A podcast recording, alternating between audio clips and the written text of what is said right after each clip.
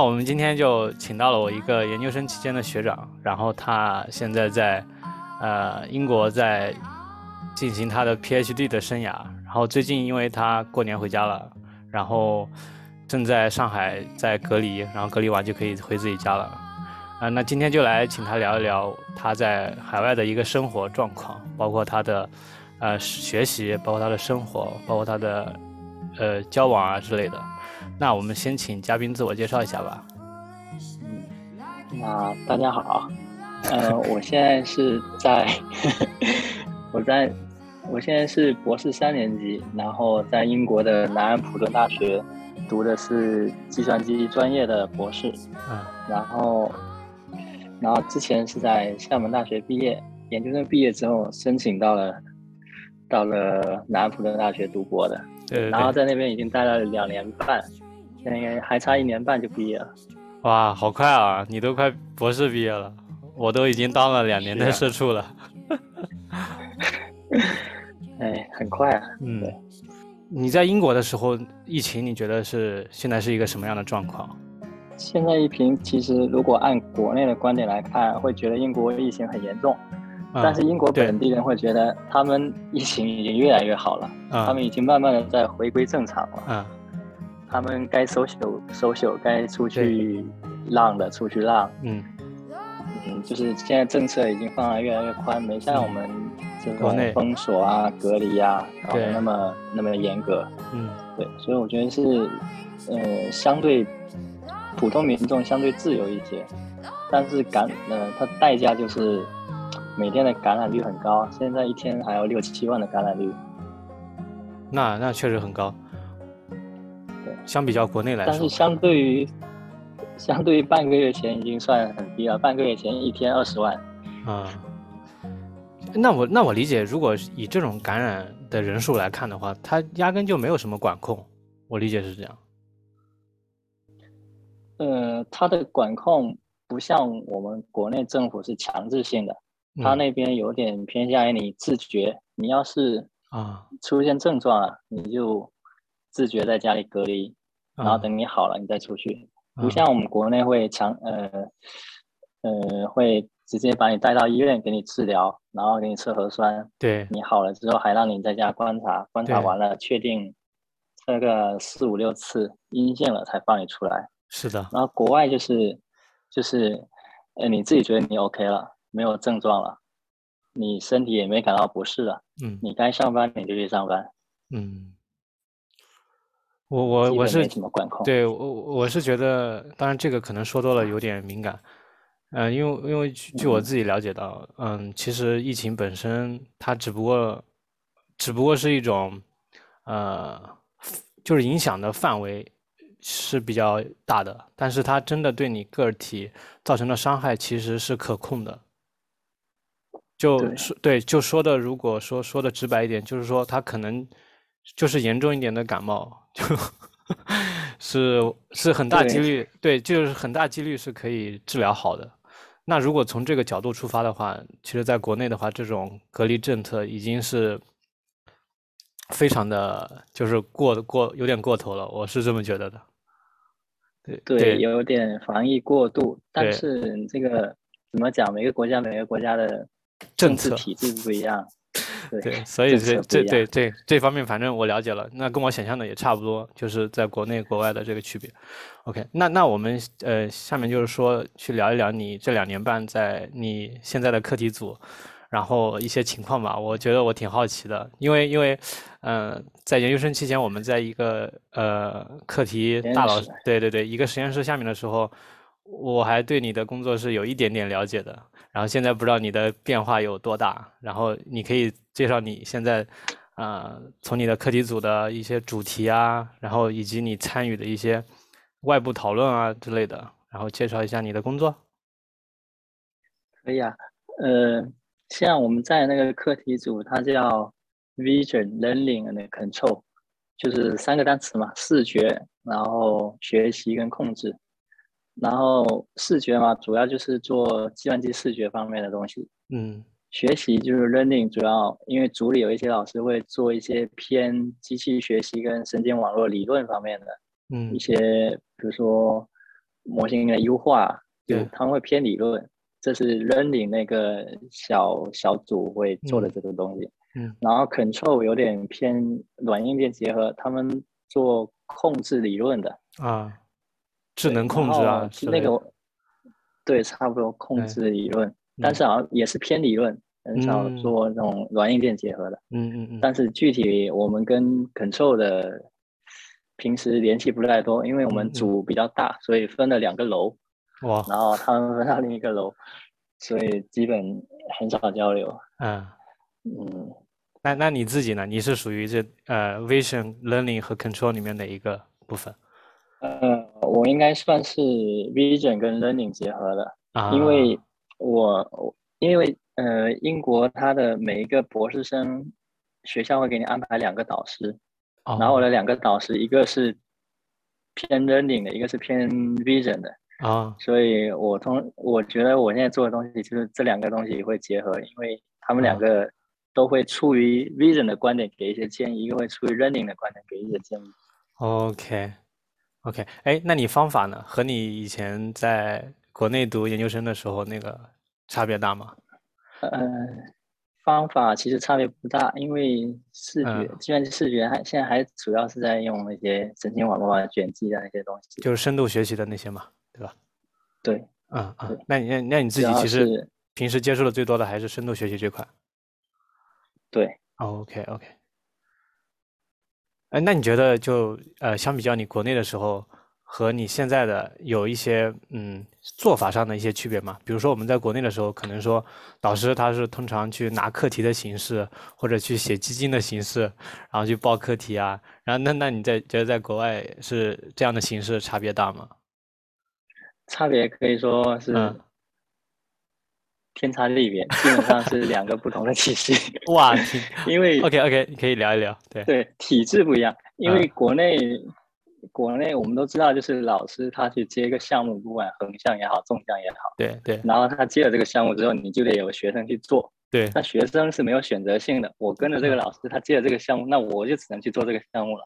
嗯对这对是国内的情况。对，国外呢，呃，我们刚入学的时候，老师就会跟我们探讨说，哎，我自己是做个这个方向的，然后呢，我以前带学生有做一二三四五这些方向的，嗯。然后你自己有没有什么感兴趣的方向，你嗯说一下，嗯然后我们下周讨论一下，你嗯到底要做这个方向还是那个方向呢？对，你可以，你有很大的自主权。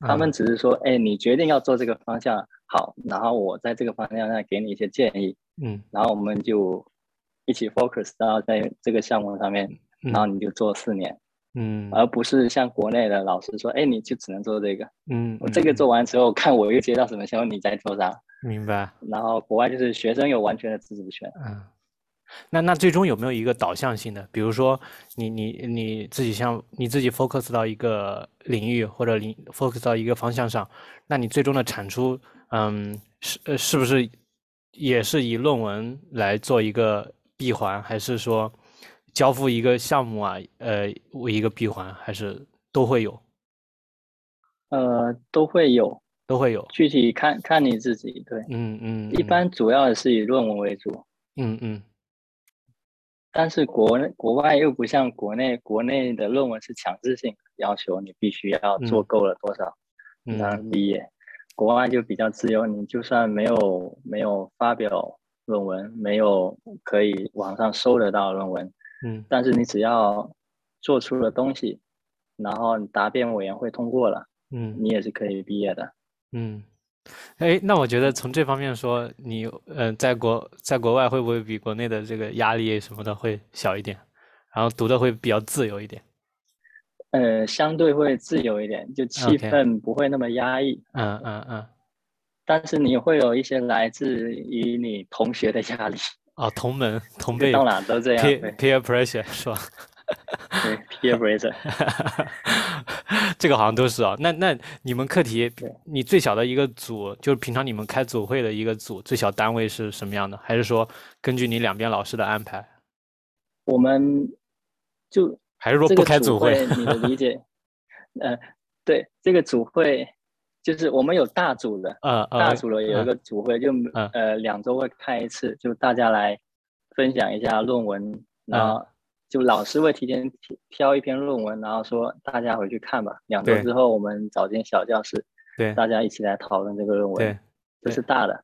嗯然后小的组会，我我们没有那种说我的导师他带了五个学生，然后我们每周这五个学生跟这个导师一起开个会，啊这是国内的形式啊，对对，啊。然后我们国外的形式是我我会每周单独跟我的两个导师，我们三个人一起开个会，这样子。哦，这是我单独的每周的组会，嗯然后我们只会谈我我工作上的问题，然后他嗯给我的指导。啊，形形式还真的跟我想象的不一样。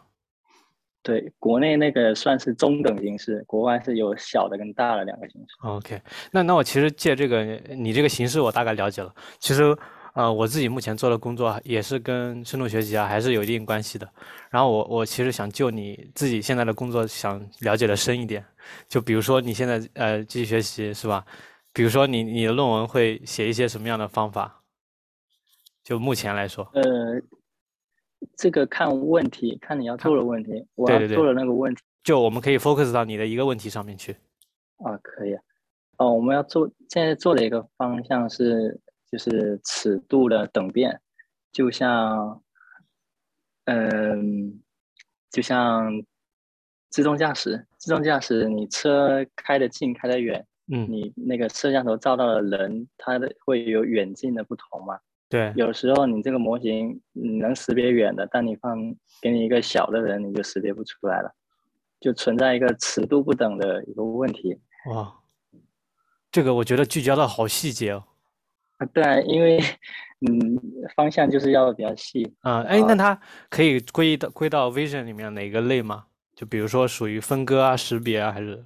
啊，有，我现在做的是属于分割，就哦是尺度不变性的分割。啊然后有人现在有大部分论文都是聚焦在分类，但是分类那个就不叫尺度等变性，分类那个叫尺度不变性。因为它不考虑尺度，对吧？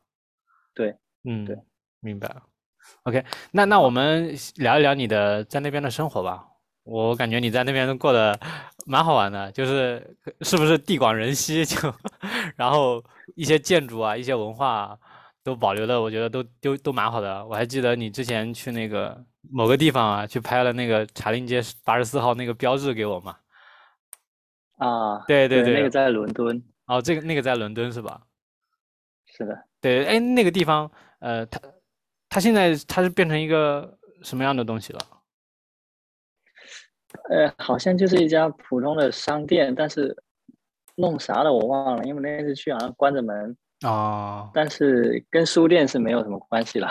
哦，OK，他只是会弄那个牌子镶，弄了一块砖镶在墙上，说这啊是曾经的查令街八十四号。哇哦，那哎，就是你当时去的那边的时候，其实还是疫情前，对吧？对，那个时候啊还没有疫情。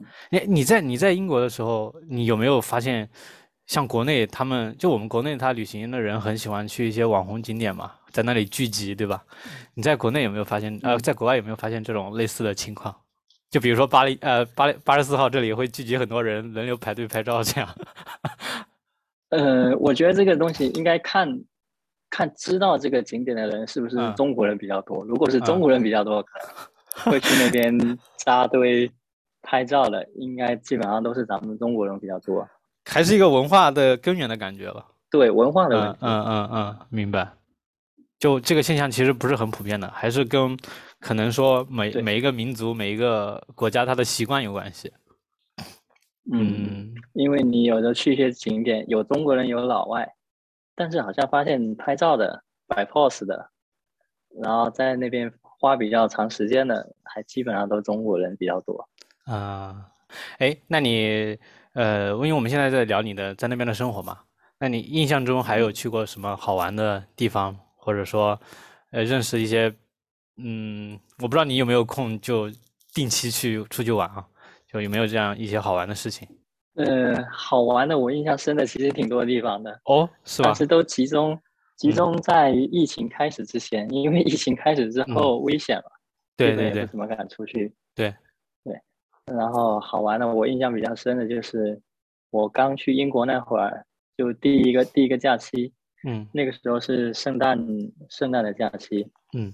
然后我们有呃半个月将近二十天的假期，然后那个时候我女朋友从美国来找我，嗯然后我们就去爱丁堡，啊去苏格兰高地，嗯然后去玩了十几天，然后去了很多，就是呃周杰伦一首歌叫《明明就》，不知道你们听说过？我听过这首歌，但我不知道他的背景。对，嗯他的背他拍了一部 MV，然啊后那部 MV 就是在在爱丁堡那个城市拍的，哦，然后很多经典的场景，就是周董的一些取景地，MV 的取嗯。景、取景地嗯。都在爱丁堡，那些什么爱丁堡城堡啊，嗯。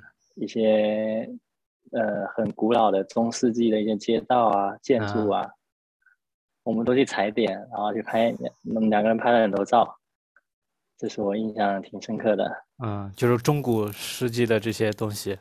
对，嗯，那像这种什么周董取景地，会不会聚集很多中国人？会会挺多人的。可以可以，还是还是还是文化根源。嗯，还有印象比较深的就是，我不知道你有没有印象，就是我们嗯初高中的时候学了世界上的第一只羊——克隆羊多利。啊哦，有印象。那只羊是在苏格兰克隆出来的，然后那个时候我们去了苏格兰的国家博物馆，然后那边有个大的玻璃箱子，嗯，然后里面就放着那只多利那只羊。现在是那本我就觉得哎对，就是本，我就嗯觉得哎，终于看到了教科书看到的东西了，原型 OK，不是照片，嗯，就是感觉跟历史发生了某种连接。某种交集。对对对，挺挺挺妙的。对，然后嗯还有去伦敦的一些自然史博物馆、大英博嗯物馆，都嗯看到了很多以前都只有在教科书上面看到的东西，比如什么瓦特蒸汽机啊啊之类的东西。啊，你在那边的社区，呃，你居住的社区，你觉得是一个什么样的状况？就是相比较，可能你在国内的生活经验来说，比如说他国内的社，呃，他那英国的社区的也像中国这样，呃，比如说某个城中国的城市就是街道办这种感觉嘛？你你你你在英国那边的这种社区感大概是什么样的？其实可能没有没有国内这种社区感这么强。嗯国内一个社区就你会有一个大门，嗯然后大门会有一个卷闸门那边围着，然后有个嗯保安在那边。嗯那国外其实因为我们住的都是街道，啊，呃，它就没有那种围起来看到那种就没有围起来对吧没没有围起来，啊啊，就是没有没有像国内那种呃有一个说哎这是个什么东风小区，那是个什么什么小区，然后有个保安啥的，啊这些都没有都没有。啊。所以所以就，嗯，比如说回到疫情上面，这个其实管控的话就，就成本就比较高了，没对没法管控，对，没法管控几乎，没法管控。对对对，我觉得就跟国内很不一样。它相对会比较松散一点。对他想管你的时候，直接哎小区门一封，你就出不去了。嗯，因为这里没有门啊。对啊，就没有门啊，出门就是街道了呀，你总不能把街道给路给堵起来了，对吧？是的，对，但是呃，小区也有，但几乎很少，因啊为英国它嗯国情不一样嘛，中国地少人多，所以房子就得往高了盖，对然后一个小区三四十楼就住户就住在那。对，那国内英国这边基本上都是两层的小房子，啊，几乎都很少看到三层的，要么就一哦层，要么就两层。那那你你现在也是住的这种小房子对吧？啊，对，我们同学一起合租了一个一个四人的两层的小房子。哇哦，那逢年过节，你你住住在一起的都是中国人吗？还是说都会有？对，都是中国人，啊现在都是一个研研究组里的。啊，都是一个组里的，就相当于你们在去之前已经已经联联系沟通好了。没有去了之后认识了，然后哎，嗯，然后就一起住到一块儿去了。啊，哎，那你现在除了呃这个生活啊，你除了出去玩，你还会有一些什么习惯性的活动吗？比如说出门运动啊，然后然后结伴出行啊，出去吃吃喝喝啊。我觉得这个在在国外会不会比较少一点？因为就我所理解的，可能英国的东西也没多少好吃的东西。这个确实，所以我们一般不会结伴出去吃吃喝喝啊我们一般会结伴，哎，今天去你家做饭吃，明天去我家做饭吃，哦，这样自己做饭。，OK，然后出去玩的话，就保持了跟读研时候的一样的兴趣爱好，每周会去打羽毛球，啊，还去打羽毛球，对，嗯，都有嗯找到一些球友。拥有共同爱好的，对，哦 OK，那我觉得你总体在那边生活还是挺让人满意的。挺挺惬意的。是的，是的。哎呀，跟国内的这个状况完全不一样。我们聊下一趴，就是说你对未来有什么样的计划没有？比如说你博士毕业了，你会想继续留在那里，还是说回到国内，嗯、去某所高校任教，还是说会去考虑进公司、进工业体系？这个其实我还没考虑好，因为嗯还有一年多的时间，所以我要 push 你一下。你要 push 我是吧？这个问题吧，嗯嗯，得好好思考，因为你不留在国外跟留在国内，对，呃，不只是说工资的不一样，嗯还嗯，有生活方式对的不一样。对，因为国外、国内大家都知道很卷，公司也卷卷，然后领导也 push 的很，嗯要么动不动 PUA 啥的。嗯嗯嗯嗯，然后我觉得你们在在在国内大企业工作，应该都可能能感同身受吧？呃，理解，的、体会的比我还深。嗯嗯是。呃，你可以讲一讲。呃，其实我我觉得这方面，嗯、人和人还是有主观能动性的，就是你觉得哪里不对，你还是得及时做出一些策略。但目前至少我觉我觉得啊，其实你你的那种做事情的那种无意义感，其实会大过你的，呃，所谓的对你的这种压制。就是我说简单点，就是说你可能不知道去做什么，而不是说交给你的你的事情你搞不定，或者说同行之间竞争很激烈，倒不是这样。我会觉得，对一个像我这种刚工作的年轻人，你可能目前只是专心在工作上面的话，你最大的问题是你怎么样去做得更好。当然，我说的更好，不是说你要去什么疯狂加班，是不是这种，而是说你去找到一件可以持续做的事情。嗯是这个会比较让，至少让我吧，就更觉得更就是更焦虑一点。我觉得会这样。如果如果相比较来说的话，如果我在一个呃可能没那么宽松一点的环境的话，我可能更多的去考虑我和别人的沟通聊天，我都是为了呃做一件我想做的事情，而不是说你懂的。对，就比如说你和你导师沟通你一个课题，对吧？肯定是从你本身的兴趣，或者说你你你觉得你经过自己的考量，然后去做了一件做了一个选择。那在国内的话，就这种选择是比较少的。嗯，对，对下面帮你选择好了。对对对，就是然后不管怎么样，就是先扔给你一个选择，然后你想办法去做，就这样。这种两两种两种这种路径嘛。嗯所以现在你你也是没有想好未来会去怎么，还没到那个时间是吗？就是对，还没到呢。OK，但是我觉得国外的氛围会相对比较宽松，对然后他们比较讲究工作跟生活的一个 balance，啊，就他们不鼓励你加班的。对因为我切身的体会就是有一次啊我要交报告了，啊然后因为疫情，我们我们实验室就我们办公室，它现在管控比较严，就是要求你只能早上九点去，下午五点就能走，你不能费工作时间也待在楼里啊。他啊们鼓励你回家该干嘛干嘛，不要在 在学校加班。然后有一次我就发发邮件给我们教秘给我们的嗯秘书，嗯因为每每个研究组有一个秘书会管一些杂事儿。对我说能不能给我开一下权限？我在家里隔壁在装修，很吵，我干不了活。嗯我想非工作时间，比如说周末也去。然后嗯他他跟我说，这个非工作时间工作我们是非常不鼓励的，非常不鼓励的。但是你如果非要去的话，你去找院长拿个 permission，就给我的感觉就是他人家不鼓励加班呀。嗯，所以所以我觉得他你可能是第一个就提出这种要求的中国人。可能吧。因为因为你是泉州的嘛，其实我个人对泉州还是有一些好奇心的，因为据我所了解，泉州人他们嗯、是很看重自己的。虽然现在这个转变话题可能转的有点硬啊，但是我我很想聊这个话题，就是泉州人，我了解，就是他们很看待自己的这个家族传统。我不知道你家里，呃，是不是这样的？就是比如说你去到泉州，他可能会把自己的一个姓氏啊什么的标在某个地方，就是说我是哪个哪个家族姓氏的人，就是后代啊什么之类的。啊，会不会这样？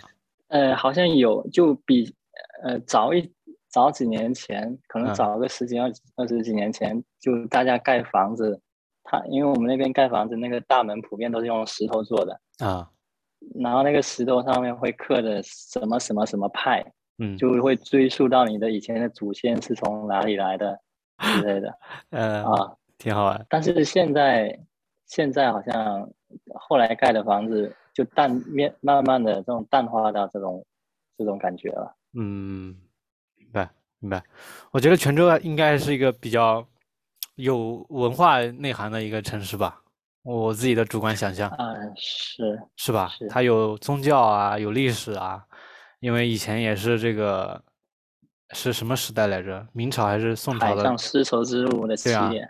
对，那个起点应该会有很多那种文化交融的东西在那边。对，因为它以前是海上丝绸之路的起点，对，所以它跟那些波斯、阿拉伯嗯以前走海运的那边，嗯从那边会传很多东西过去，也从那边嗯传很多东西过来。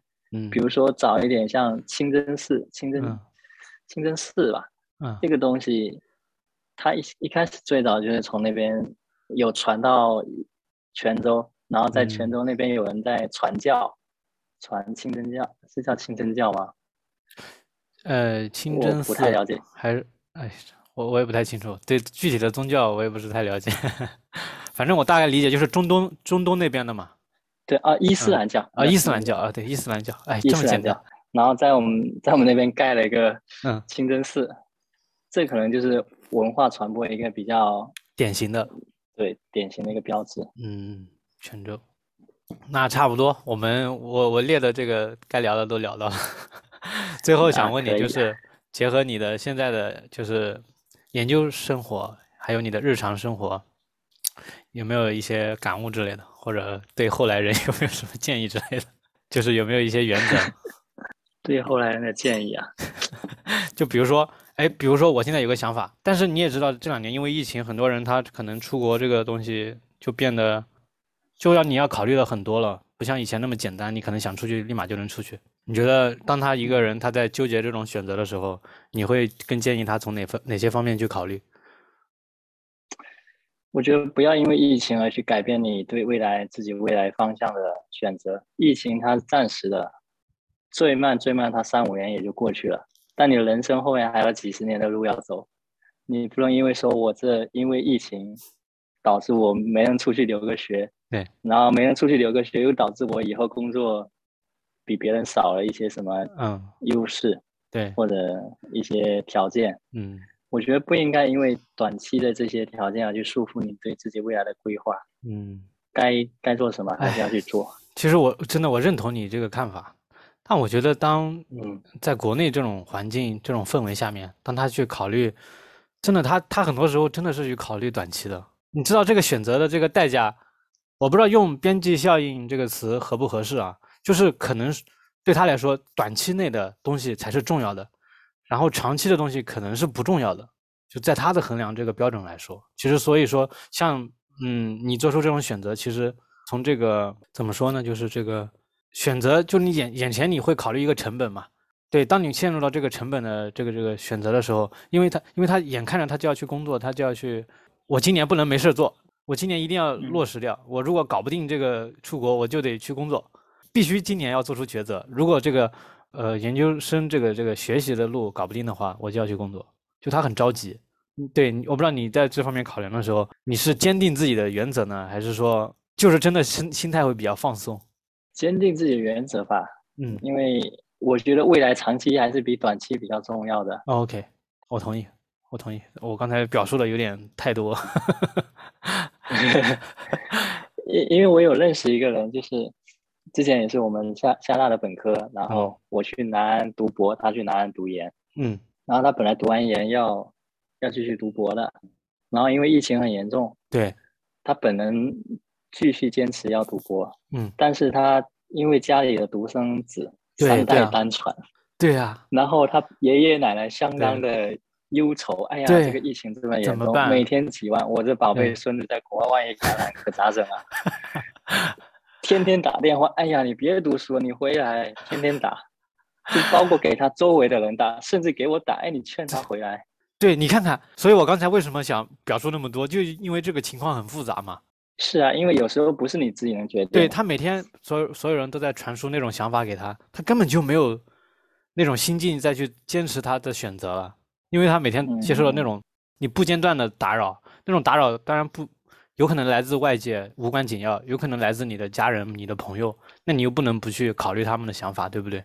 所以复杂就复杂在这块。所以对，所以嘴上说起来坚持自己的选选择，其实付出的代价还是有的，心理负担看。个人的魄力 能不能坚持。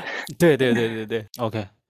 那那你还有没有什么想说的？如果没有的话，就主要的这个播客内容就到这里。可以，OK OK 我没什么要说的了。OK，OK。Okay. Okay.